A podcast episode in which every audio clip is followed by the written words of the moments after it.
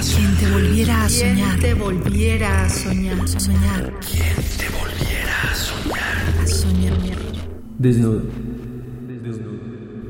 Pareciera que te desnudas sola, como si la urgencia de la miel te salvara de la muerte, y me tomas del cuello con los dedos pendiendo de la barbilla, como silenciándome, casi una sugerencia.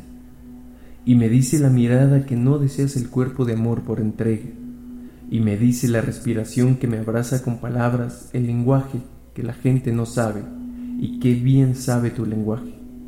En la lengua me impregnas las palabras que tu espalda, clavículas, cuello y pelvis quieres escritas. Bebiendo gotas de la piel que te humedece, siento tu carne textura diamante cuando le escribo a tu sexo, cuando la pureza del relieve de tus labios se devora entre sí como por venganza. Pero la noche no acaba y aprende tu cuerpo más palabras que tu lengua no habla.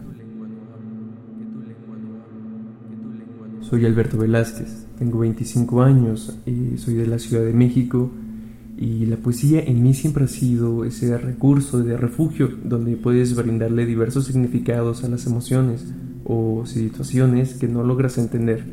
Le das esa explicación maravillosa al arte para que sea a sí mismo la expresión que te salva la vida.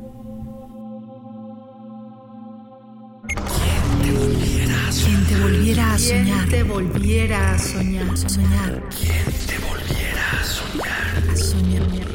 Radio UNAM. Experiencia sonora.